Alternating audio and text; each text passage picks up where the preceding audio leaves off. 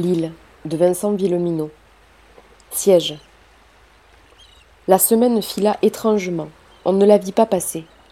À la maison, l'épisode des lycéens avait creusé la plaie de l'absence de Jean. On n'avait aucune nouvelle, pas même rapportée, aucune preuve de vie. Rien qui indiquât s'il avait rejoint une des deux tristes cohortes, celle des Amocs ou celle de leurs victimes. En revanche, on s'habituait à la vie à quatre. Françoise avait définitivement emménagé avec nous, et mon père allait mieux, je le voyais.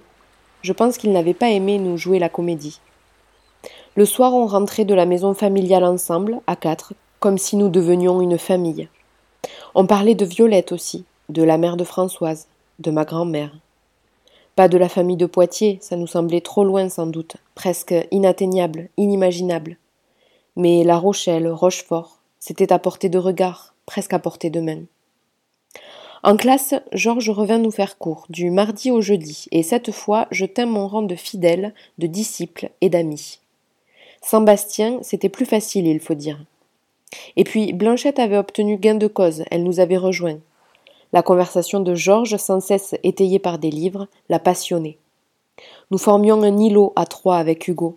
Nous savions des choses que les autres ignoraient, à propos de la moque, et deux ou trois fois elle parla de Romain Gary ou de Stéphane Zweig, pour voir si notre professeur percutait.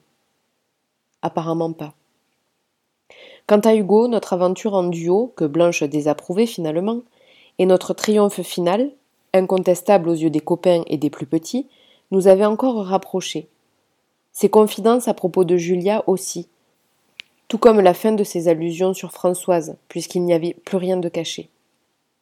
Après les cours, on filait au jardin que les adultes étendaient, travaillaient chaque jour, L'ensemble des champs et des potagers devenait impressionnant. Aucun doute, dans six mois, à l'automne, on s'autosuffirait parfaitement. À l'automne. Pensée bizarre, qui selon les moments m'emplissait de fierté ou d'horreur. Nous devions envisager que les choses durent dans la solitude. Mais nous en serions capables.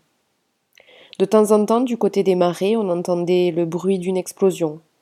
Hugo clignait de l'œil à mon attention. Les grenades d'André et de Bastien se perfectionnaient mais je ne pouvais m'empêcher de sourire moi aussi. Quelle frousse on avait donné au voleur de bagues. Mais la mise au point accélérée de ces grenades révélait tout de même une chose inquiétante.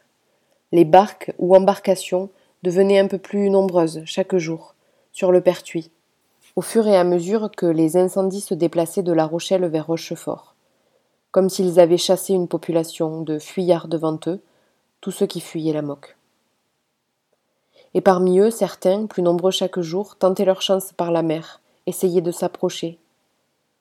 On mit à l'eau une barque à moteur, en plus du Zodiac, et les rondes des sentinelles armées se firent sur l'eau, de plus en plus souvent. C'était à double tranchant.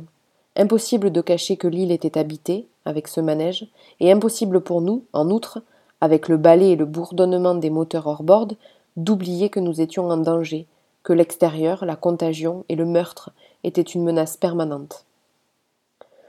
Le jeudi, Patricia et Eric, qui étaient sur le Zodiac, durent expérimenter pour la première fois les grenades contre deux voiliers qui approchaient et ne voulaient pas dévier leur cap, malgré les coups de feu de sommation. Les deux explosions, spectaculaires, au ras de l'eau, soulevèrent des gerbes et furent convaincantes. Cela suffit pour cette fois. On espérait tous que ça durerait. Le vendredi soir, Eric et Chris annoncèrent qu'ils iraient de nuit jusqu'au port de Fouras pour voir si on pouvait récupérer du carburant. À ce rythme, ça allait manquer. Ils revinrent avant l'aube, sans encombre, avec une vingtaine de jerrycans pleins, de quoi tenir un siège. C'est ce qu'on faisait, en réalité, et ça pesait sur nos esprits. À chaque tentative d'abordage, ça discutait à la maison familiale. Combien de temps tiendrait-on ainsi? Fallait-il vraiment se fermer à tout arriver? Les deux parties, qui s'étaient constituées au moment de l'épisode de la barque, approfondissaient leurs arguments, leurs désaccords. Tout semblait indiquer qu'il n'y avait plus de contagion s'il y en avait eu, disaient mon père, Cyril et JP. Des gens étaient devenus fous, soit. Ceux qu'il était devenus restaient infiniment dangereux. Mais ceux qui étaient restés sains, pourquoi ne pas accueillir quelques bras supplémentaires? Notre autosuffisance, l'équilibre humain de notre communauté était fragile, répondaient André, Patricia et deux ou trois autres. Et on était sûr de personne. Mais s'il s'agissait de sauver des vies et de gagner un peu de renfort, Sur quels critères accueillir certains et pas d'autres etc. Je trouvais que tous les arguments se tenaient. Un point décisif maintenait le statu quo. Pour l'heure, on n'avait jamais reconnu aucun des navigateurs. Ce n'étaient pas des gens ou des familiers de l'île sur les bateaux. C'en était presque étonnant. Et quand l'inverse surviendrait, un peu plus tard, ça changerait tout, de façon terrible. Simon fulminait, se demandait ce que foutait Camille. Il lui en voulait presque. Pourquoi n'avait-elle pas risqué l'aventure avec ses camarades de la barque? Moi je ne pouvais m'empêcher de penser que Jean était mort, ou fou. Sinon il aurait tenté déjà la traversée jusqu'à nous. C'était un bon marin, et puis Eric et Chris avaient dit qu'il restait des bateaux au port de Fouras. Luna était d'accord avec moi. Nous en avions parlé un soir avec papa, et je crois qu'il pensait la même chose lui aussi. Mais tant que nous n'avions pas de preuves. Dans la nuit du samedi, nous endurâmes une sorte d'attaque, un raid. Quatre barques à moteur arrivèrent à la nuit tombée, probablement depuis Rochefort, et cette fois les sommations ne suffirent pas. Leurs occupants, armés, étaient déterminés à accoster. On tira en l'air, les barques tournèrent autour de l'île avec la ferme intention d'aborder.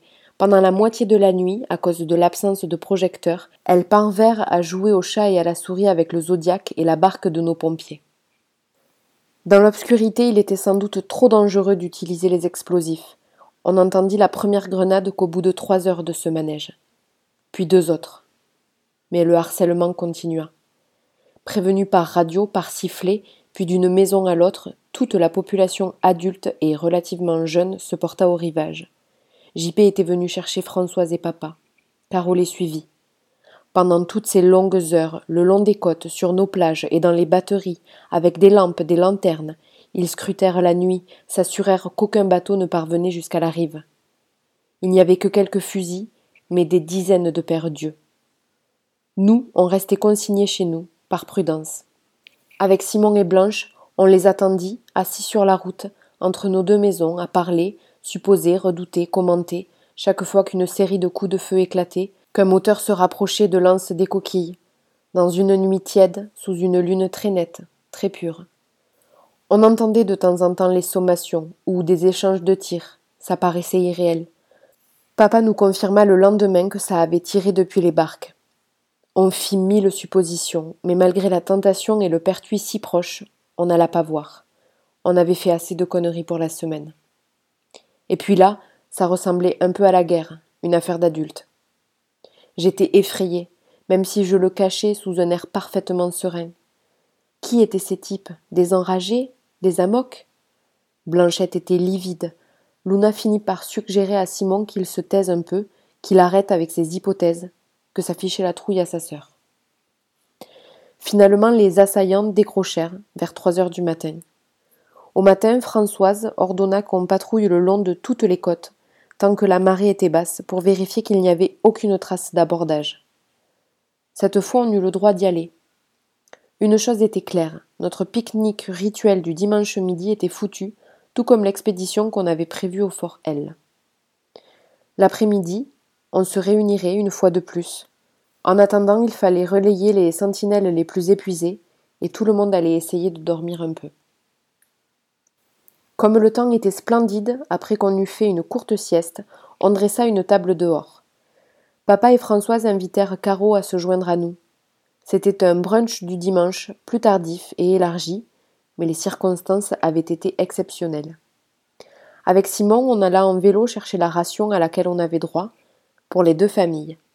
Aline n'avait pas déserté ses gamelles, malgré la nuit de veille. Son endurance et sa constance étaient sans faille, depuis des semaines, et reposaient sur une conviction viscérale. On réfléchit et on agit mieux le ventre plein. Elle nous demanda Ça va les gamins? Vous avez pas eu peur Si, répondis-je, carrément. Simon me dévisagea, stupéfait de cet aveu. Aline rit, elle dit Comme nous tous, ça fiche plus la trouille que trois lycéens en vadrouille, pas vrai?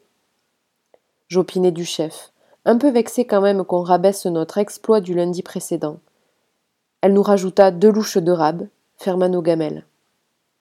Mais t'en fais pas, Apoléon. Ils se casseront les dents comme les précédents. On tient le coup depuis les vikings, pas vrai?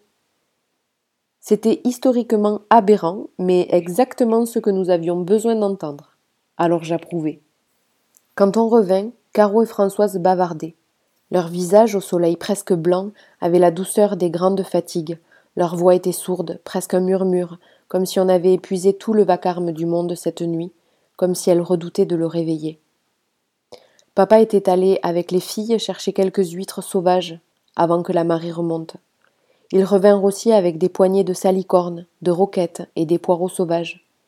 On cuisina tout ça, on réchauffa notre repas sur le feu. C'était doux, tendre, un répit.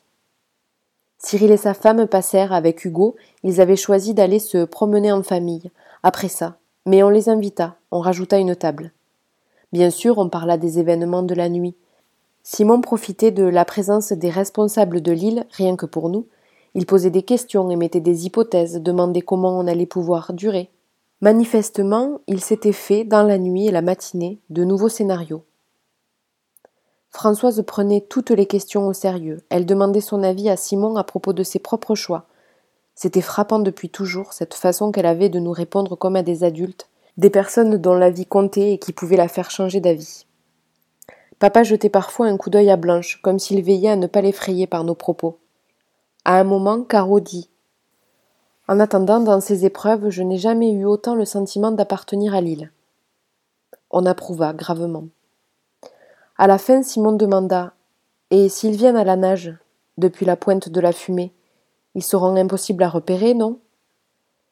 Rien qu'à son ton, à sa façon d'aborder cette question, je sus qu'il parlait d'un truc différent, qui le concernait directement, qu'il testait un plan. Je n'écoutais même pas les réponses, regardais Blanche, Luna et Hugo, qui avaient pigé, eux aussi. On le connaissait, Simon. Après le déjeuner, on n'alla pas à la réunion. Je ne préfère pas. Ce sont des décisions difficiles d'adultes, avait dit Françoise. Alors on prit Simon à part et on lui demanda ce qu'il avait derrière la tête. J'ai suivi Maxence depuis trois jours et maintenant je sais où il a planqué les combis et les palmes. Et l'arme aussi demanda Hugo. Ouais, c'est un vieux revolver, une antiquité. Mais c'est pas ça qui m'intéresse. Ce qui m'intéresse, ce sont les combis. Je vais aller chercher Camille. Il se tourna vers moi. Et Jean. Puis il regarda Luna. Il y a deux combis, deux paires de palmes. Tu viens avec moi?